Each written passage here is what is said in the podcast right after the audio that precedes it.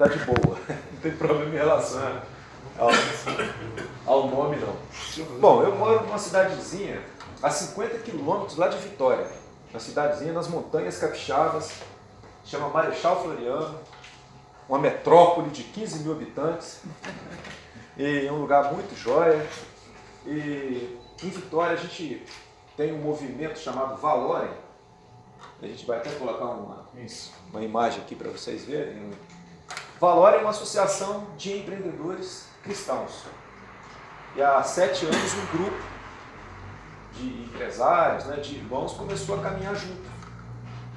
E ali Deus começou a trazer algumas orientações, direções, e a gente começou a ampliar esse grupo e começamos a fazer eventos é, como esse. Depois isso aumentou, virou um congresso nacional e depois virou um congresso internacional. E hoje, é, em agosto agora, de 22 a 24, a gente vai ter o sétimo congresso chamado Empreendedores do Reino, lá em Vitória. E é um tempo muito jóia, onde vem gente do Brasil inteiro, de outros países. E, e é incrível o que Deus tem feito através de nós, empreendedores. Bom, antes de falar propriamente disso, é, eu queria dizer assim, meu, a minha alegria de estar aqui com vocês e desse ambiente aqui. Talvez vocês não tenham noção do que, que isso aqui representa. Existe um, um, mistério de Deus, alguma coisa que Deus criou relacionada à unidade, em relação a estar juntos, que é algo sobrenatural. Né? Eu lembro que num café da manhã, tipo esse aqui que a gente fez em Vitória, a gente convidou várias pessoas, tinha umas 50 pessoas no dia. Muito parecido. Fizemos um café, aí todo mundo comeu, depois a gente colocou as mesas em um círculo assim. E aí nós sentamos lá assim e ficamos olhando para cara do outro. Ninguém tinha organizado nada para chegar aqui e fazer igual o Marcelo, né? Não tinha nada disso programado. A gente só queria estar junto. Então sentamos lá e alguém falou assim, ah, a gente está aqui para estar junto para conhecer um ao outro tal. Se alguém quiser falar alguma coisa. Aí deu aquele silêncio, né? Quem vai ser o primeiro? Aí tinha uma irmãzinha lá que ela tinha na época uma escola de inglês que ela criou, criou um método muito legal. E ela tomou coragem e falou assim: Olha, eu fico olhando para vocês, já são empresários, e eu me sinto aqui nada, né? Eu fico pensando assim: quem sou eu até para estar aqui com vocês? E aí ela começou a abrir o coração e falou assim, olha, eu tenho um curso excelente, é, uma escola bacana, mas eu tenho um problema. Eu tenho um problema em relação a, a marketing. Eu não sei vender o produto que eu tenho, porque eu sou mais professora. Então, assim, eu, eu, meu problema é esse. Aí uma pessoa falou, peraí, eu sou um cara de marketing, tenho uma agência. Eu posso ajudar você com o seu negócio. Aí assim. Aí o cara do marketing começou assim, eu, eu faço isso e tal, posso posicionar seu negócio. O meu problema já é na área administrativa. Eu não sou um cara de números, de controles. Aí o outro falou, peraí, mas isso aí é minha praia, isso aí eu faço, eu posso te ajudar com isso aqui. E ali começou, e aí eu sei que tinha cara com problema na justiça, tinha advogado lá, e aí os dois começaram a conversar e a gente, a reunião foi isso tomando café, um conversando com o outro, um ajudando o outro, e dali surgiram oportunidades. Então, a gente entende assim que quando tem dois ou três, e meus filhos pequenos falam, ou mais, né, papai? É só dois, quando tem dois ou três, ou mais. Ele acrescentou esse ou mais aí no texto. Quando tem dois ou três reunidos no nome de Jesus, ali ele está entre. Ele não está só em cada um, mas está entre. E onde há essa unidade, ali ele ordena a bênção. E esse ordena a bênção tem um sentido de botar em ordem. Sabe como é que é? Então, assim, vamos pensar aqui: olha, eu tenho um problema aqui, o outro tem a solução ali, e Jesus está entre. Então, houve uma unidade, Jesus fala assim: aqui, o problema está aqui, ó, conversa com esse daqui, resolve ordenou a bênção para os dois. Resolveu o problema de um e resolveu o problema do outro, porque às vezes o cara tem algo que pode oferecer. Então, é fantástico isso que está acontecendo aqui. E aí a primeira coisa que eu queria falar assim, continue. Permaneçam juntos. Quando voltar lá para a cidade de vocês, crie grupos para estar junto. Né? Uma vez um irmão lá de Goiânia falou para a gente assim, olha, a gente estava lá organizando valor e tal, a gente não tem que fazer nada. A única coisa que precisam fazer, precisa cuidar, é de permanecer juntos. Que é o maior desafio que vocês têm, é estarem juntos. Depois vocês vão ver como é difícil ficar junto. Né? Vai ter compromisso, naquele dia vai ter compromisso, você não vai poder. Né? Aí é, você vai, aí tem um cara lá que fala demais, aí você não quer mais aí porque ficou chato. É difícil permanecer junto. Mas isso é de Deus. Esse espaço aqui, viu, João, Marcelo, é fantástico. Né? Esse aqui é um, é um espaço onde é, essa, esse sobrenatural vai acontecer muito, em nome de Jesus, né? para a glória dele. Aqui está um pouco, acho que não está dando para ler bem aqui, mas depois eu posso passar. É, depois a gente compartilha no grupo lá que a gente tem. É, joia. Então, assim, o tema do Congresso esse ano é ligando os pontos, e sobre isso a gente conversou ontem, e eu queria só dar uma pincelada no que Deus está fazendo. Deus está em missão. Deus está trabalhando. E Ele está levantando pessoas em diversos lugares, dando uma porção dessa revelação do que Ele está fazendo a cada um, só que isoladamente. E há uns três anos atrás, eu vim aqui em Curitiba, quando eu estava no aeroporto, voltando, Deus falou comigo assim: é necessário ligar os pontos. É necessário conectar um com o outro. Acho que pode deixar, depois a gente tá legal? É necessário conectar as pessoas, porque é como se fosse um, um quebra-cabeça, onde as peças estão espalhadas, e quando você junta aquela peça uma com a outra, aquilo forma uma imagem, forma uma expressão. E nesse caso é a expressão de Deus aqui na terra. Quando Deus junta o Renato, o Marcelo, o Júnior, o Paulo, o Joaquim, e cada um falando, olha, Deus me falou isso. E ontem foi a, a prova disso. Eu conheci o Marcelo em abril, numa reunião, tipo isso aqui também, chamada Network Cristão, lá em São Paulo. Eu falei com ele, falei assim, ah, tem um pessoal de Curitiba, tem uma plataforma chamada Farol. Aí ele, ah, é a gente lá. Falei, ah, é? Eu não sabia. E aí Deus conectou a gente. E eu falei, olha, eu estou com uma ideia de uma plataforma para juntar tudo isso, para tentar conectar. Aí continuamos a conversa. Aí parece que a Juliana vinha para cá nesse tempo, ele conversou, vamos marcar então? Vamos. Eu vim para Curitiba e nesse, nessa turma que o Marcelo citou ontem, eu vi que já tinha uma apresentação de uma ideia de uma plataforma idêntica ao que eu já tinha feito há, há três anos atrás. E quando ele colocou ali, até o, o Paulo estava em São Paulo, falou, essa aí é, é, a apresentação do Júnior, né? Mesma coisa mesmo. Mesma coisa, não, essa aqui é do Harold.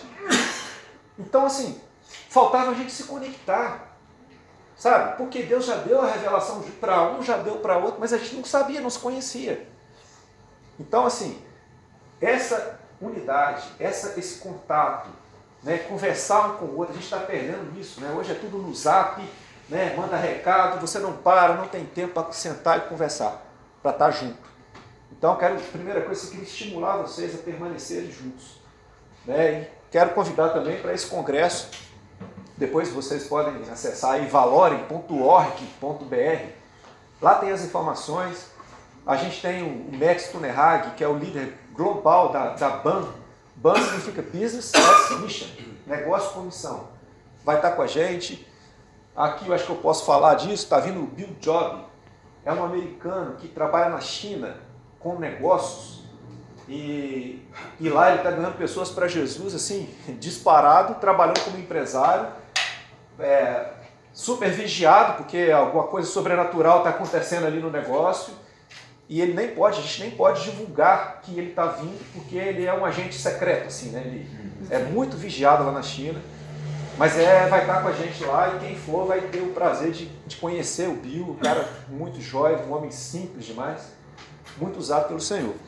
Bom, então depois a gente pode falar mais do Congresso. Eu queria só compartilhar um texto com vocês que, que Deus colocou no meu coração aqui é, ontem para hoje, é, que está lá em 2 Crônicas 16, versículo 9, é um versículo até bem conhecido.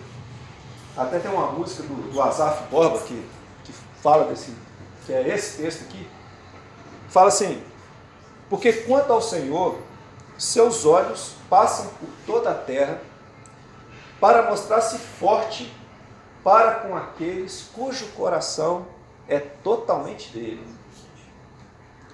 E aí depois ele faz uma, uma, na outra parte do versículo que a gente quase não lê, ele fala assim, o profeta falando para o rei Asa, né?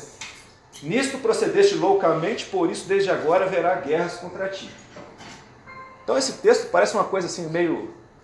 É, pô, de um lado fala que Deus passa por toda a terra, né, procurando aqueles que têm um coração para ele se mostrar forte, ao mesmo tempo ele fala, mas procedeste loucamente, por isso desde agora haverá guerras contra ti.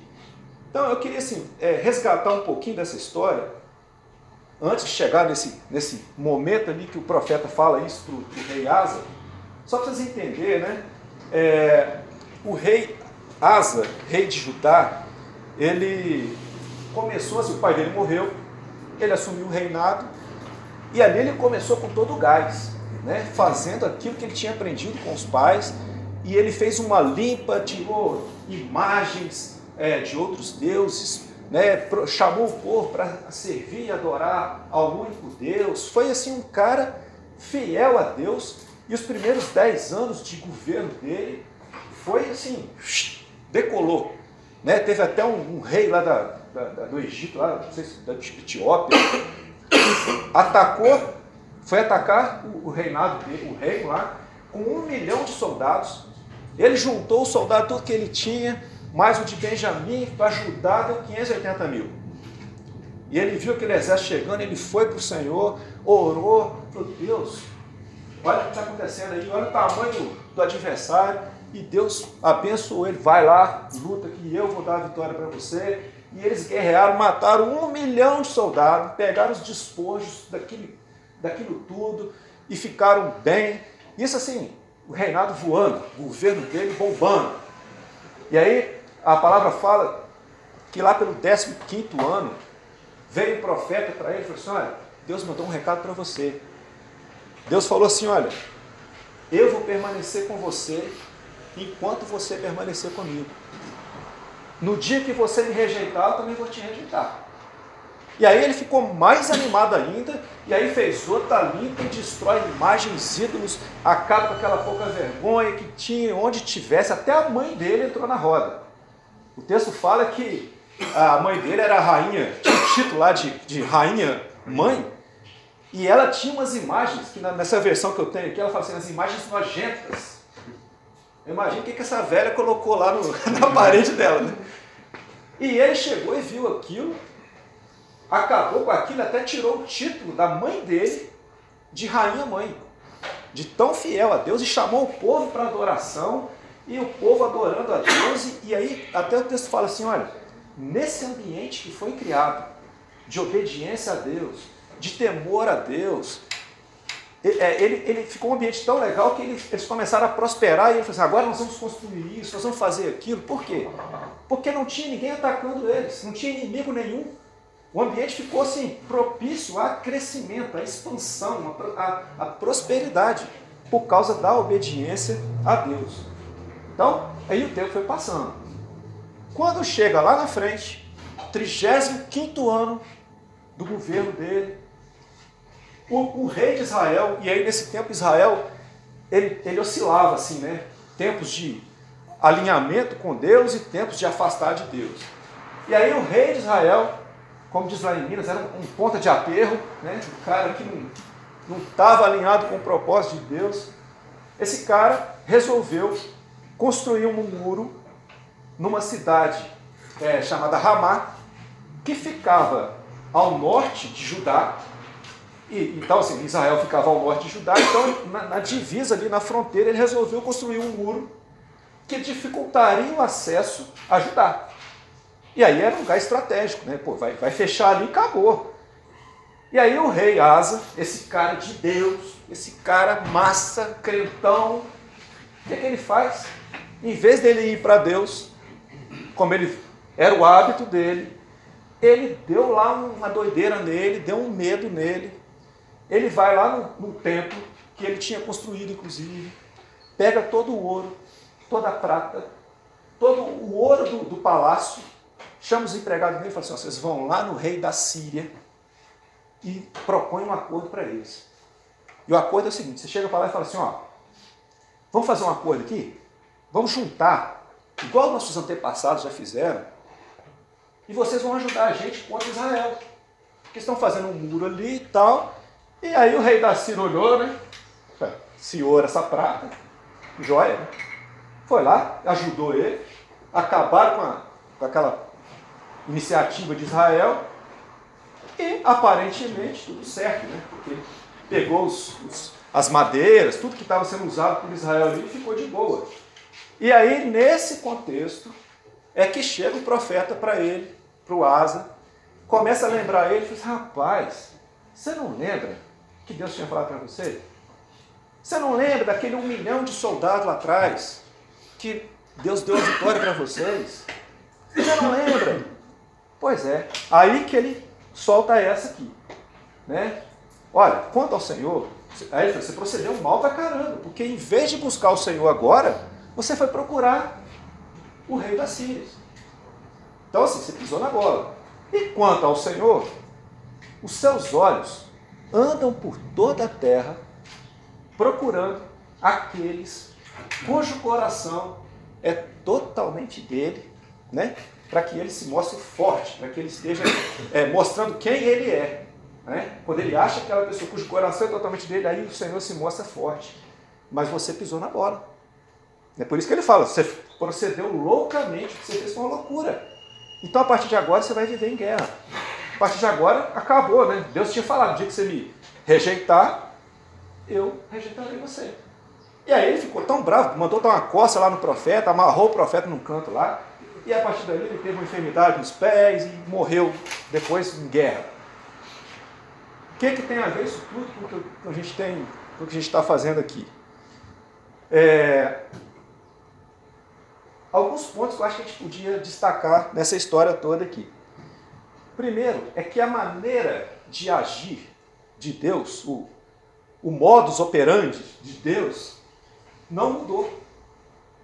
Né? Essa forma, desde a criação, Deus tem o desejo, tem o propósito de se relacionar com o homem pessoalmente, intimamente, tem o desejo de trabalhar junto com o homem. E você fala assim, ah, isso é loucura. Mas lá no Gênesis mesmo, lembra que Deus trazia os animais e chegava para o Adão, e aí Adão, qual é o nome que você vai dar para esse daqui? Desde o começo, Deus é, mostrou o seu desejo de estar junto com o homem, de, ter, é, de ser ali o conselheiro, de ser aquele a quem o homem busca em primeiro lugar. E o homem se afastou de Deus, mas ao longo dessa da história, em várias oportunidades, a gente vê que esse modo de Deus fazer, ele continuou. E a gente vê o seguinte, que sempre há uma ação na terra e uma reação no céu. Né? A gente vê assim que é, porque Deus quis que fosse assim, não porque a gente é alguma coisa, Deus colocou uma autoridade e o livre-arbítrio no homem, e ele sempre respeita essa condição que ele mesmo deu para a gente. Então vocês imaginam assim que um jogo de xadrez. No jogo de xadrez, um jogador move uma peça e espera que o outro mova outra peça. O cara moveu, você move a outra peça. Então, se a gente for ver assim, nesse jogo, nessa, nessa relação de Deus com o homem, a primeira jogada sempre é de Deus. Então, por exemplo, é, eis que estou à porta e bato. Aí vem a outra ação. Se alguém abrir, aí vem a minha outra parte. Aí eu entro. Porque Deus amou o mundo de tal maneira que deu o seu filho gênero. Para quê? Para que todo aquele que nele crê não pereça, mas tenha vida. É, mas tenha vida eterna. Quem crê será salvo. Então, assim, a sua atitude de crer, quem crê e for batizado será salvo. Quem não crê já está condenado. Então tem uma ação, tem outra, tem uma reação. Né? Se a gente pensar assim, tem um texto que fala: aquilo que te ligar na terra será ligado no céu. Aquilo que a gente desligar na terra será desligado no céu. Várias outras passagens a gente mostra essa, esse relacionamento de Deus de contar com o homem para que ele faça o desejo dele aqui na terra, para que ele se revele, para que ele se mostre forte com, com o homem. Então, assim, pensando no nosso, é, como diz a, a Juliana, né? Vamos fazer o nosso recorte aqui para business. Né? Nós somos empreendedores, nós somos homens de negócio. É, a gente se depara no nosso dia a dia com inimigos, né? com desafios gigantes todo dia, toda hora. Né? Você se depara com é, um concorrente novo que chegou, muito mais forte que você. Você se depara com uma nova lei que surgiu, mudou a, a, a questão é, fiscal, mudou o imposto que você paga. Você tem a questão do próprio mercado que às vezes mudou completamente por outro motivo. E a gente se depara o tempo todo com gigantes, com desafios, com, com coisas que nos ameaçam. E a primeira questão que a gente tem que pensar é a seguinte: como é que a nossa postura diante desses desafios? A gente está com o coração totalmente nele. A gente vai buscar nele a direção de como lidar com aquele desafio?